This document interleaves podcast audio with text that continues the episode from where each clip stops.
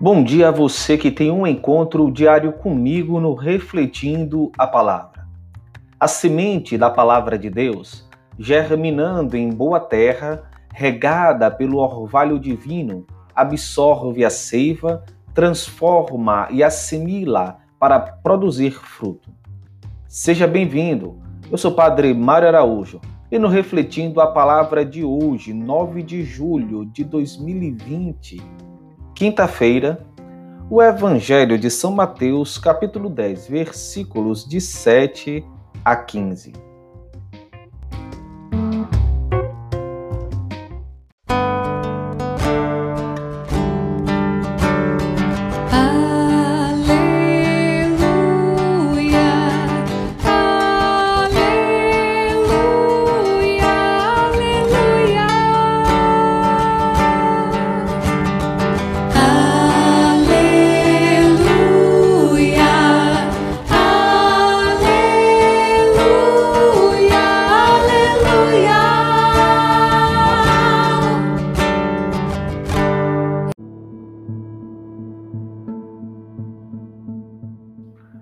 O Senhor esteja convosco, Ele está no meio de nós. Proclamação do Evangelho de Jesus Cristo, segundo Mateus. Glória a vós, Senhor. Naquele tempo, disse Jesus aos seus discípulos: Em vosso caminho, anunciai: o reino dos céus está próximo. Curai os doentes, ressuscitai os mortos, purificai os leprosos, expulsai os demônios. De graça recebestes, de graça deveis dar. Não leveis ouro, nem prata, nem dinheiro nos vossos cintos, nem sacola para o caminho, nem duas túnicas, nem sandálias, nem bastão, porque o operário tem direito a seu sustento. Em qualquer cidade ou povoado onde entrardes, informai-vos, para saber quem ali seja digno. Hospedai-vos com ele até a vossa partida. Ao entrardes numa casa, saudai-a. Se a casa for digna, desça sobre ela a vossa paz. Se ela não for digna, volte para vós a vossa paz. Se alguém não vos receber, nem escutar vossa palavra, saí daquela casa ou daquela cidade e sacudi a poeira dos vossos pés. Em verdade vos digo, as cidades de Sodoma e Gomorra serão tratadas com menos dureza do que aquela cidade no dia do juízo. Palavra da salvação. Glória a vós, Senhor. Que as palavras do Santo Evangelho perdoem os nossos pecados e nos conduza à vida eterna. Amém.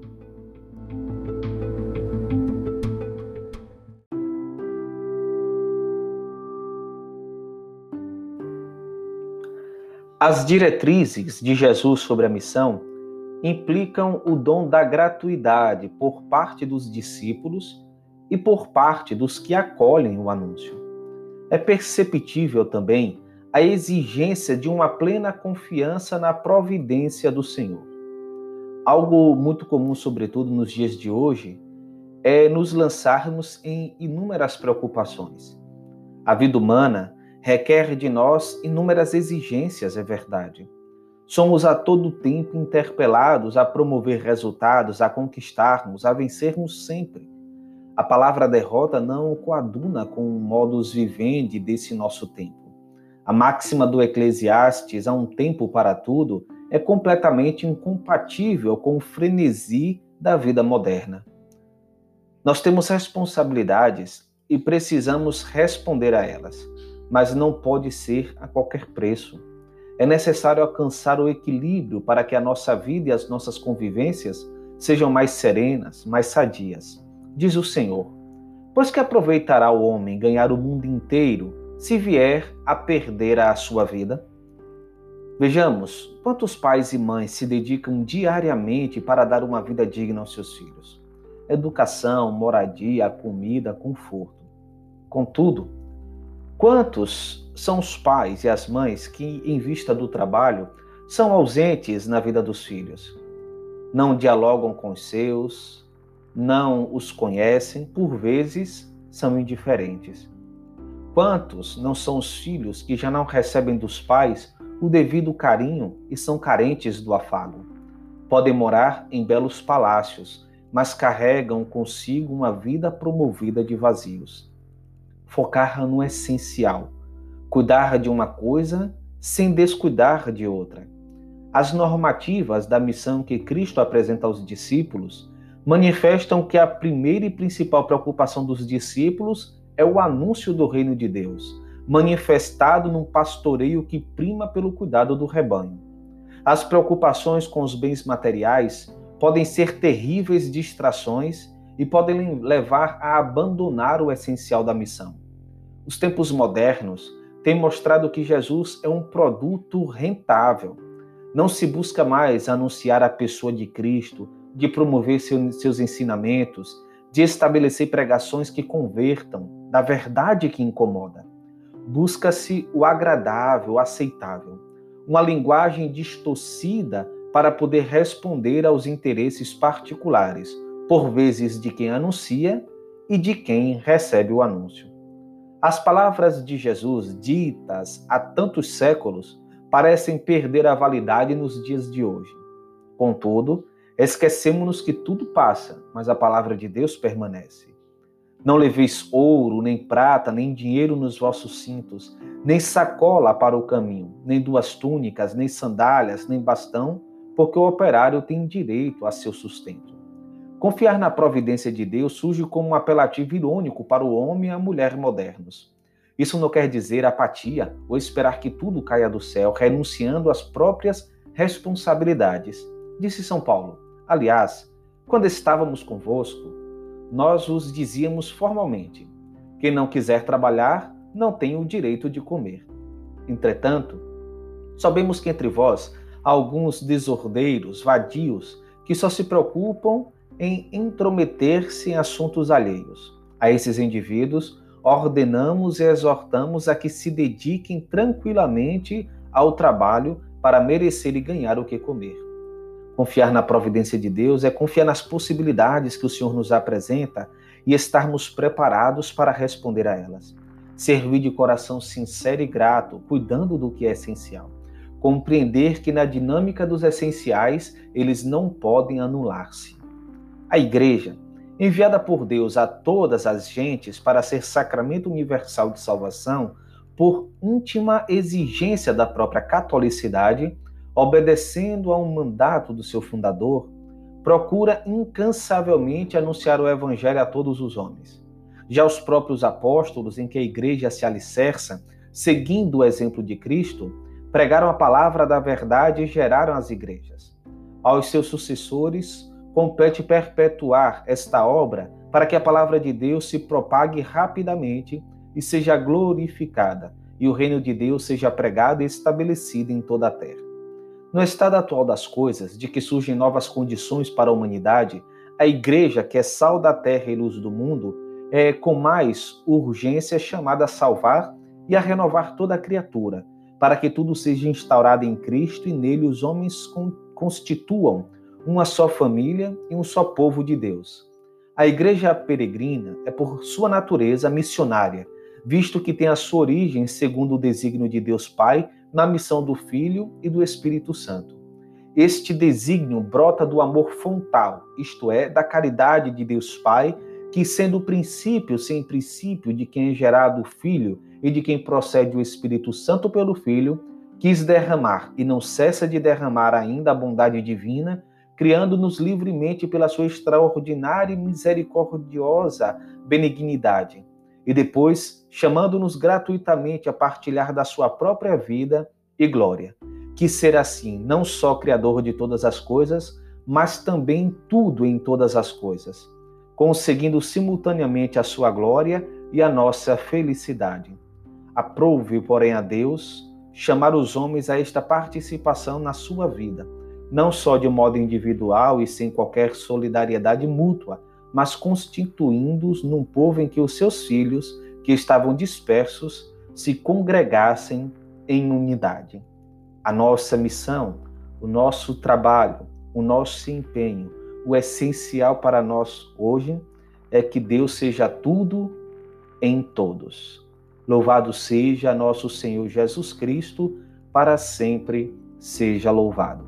O Senhor esteja convosco, Ele está no meio de nós. Abençoe-vos o Deus Todo-Poderoso, Pai, Filho e Espírito Santo. Amém.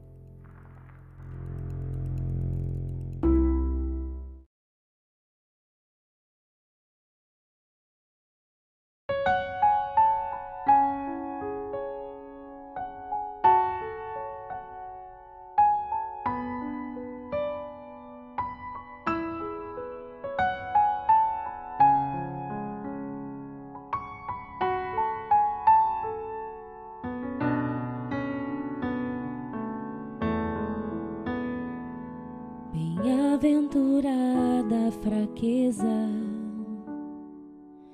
que revelou um desejo de um bem que ainda não se tem. Bem-aventurada certeza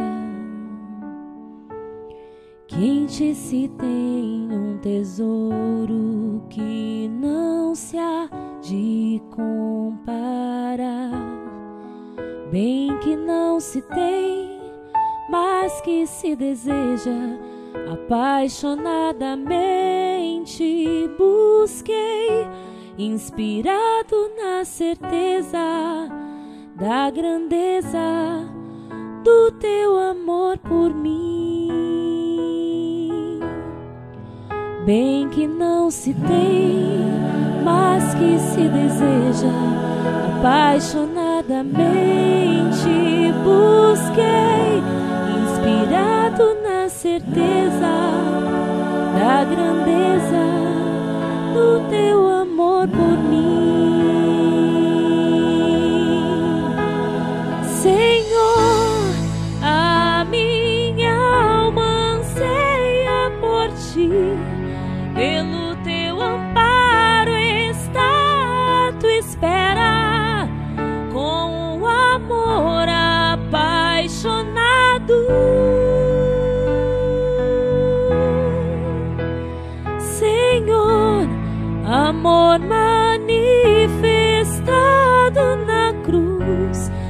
chamas, me lança confiante anunciar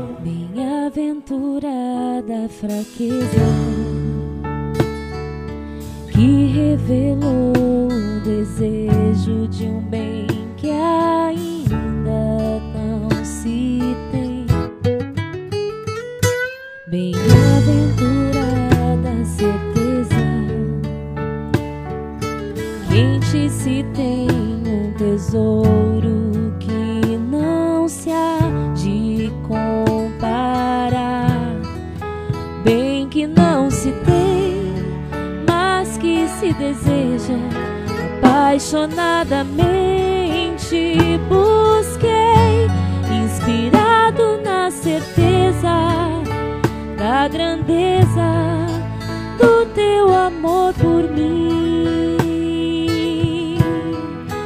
Bem que não se tem, mas que se deseja apaixonadamente. Busquei, inspirado a grandeza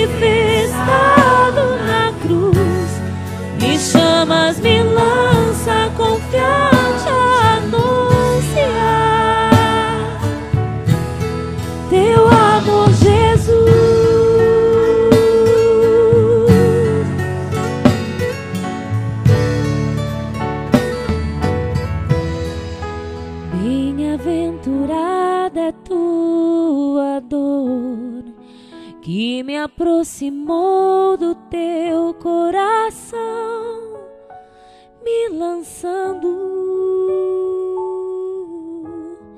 no reino de gratidão. Senhor, a minha alma anseia por ti, pelo teu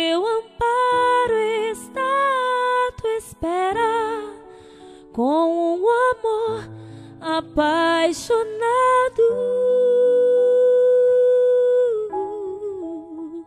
Senhor, amor manifestado na cruz, me chamas, me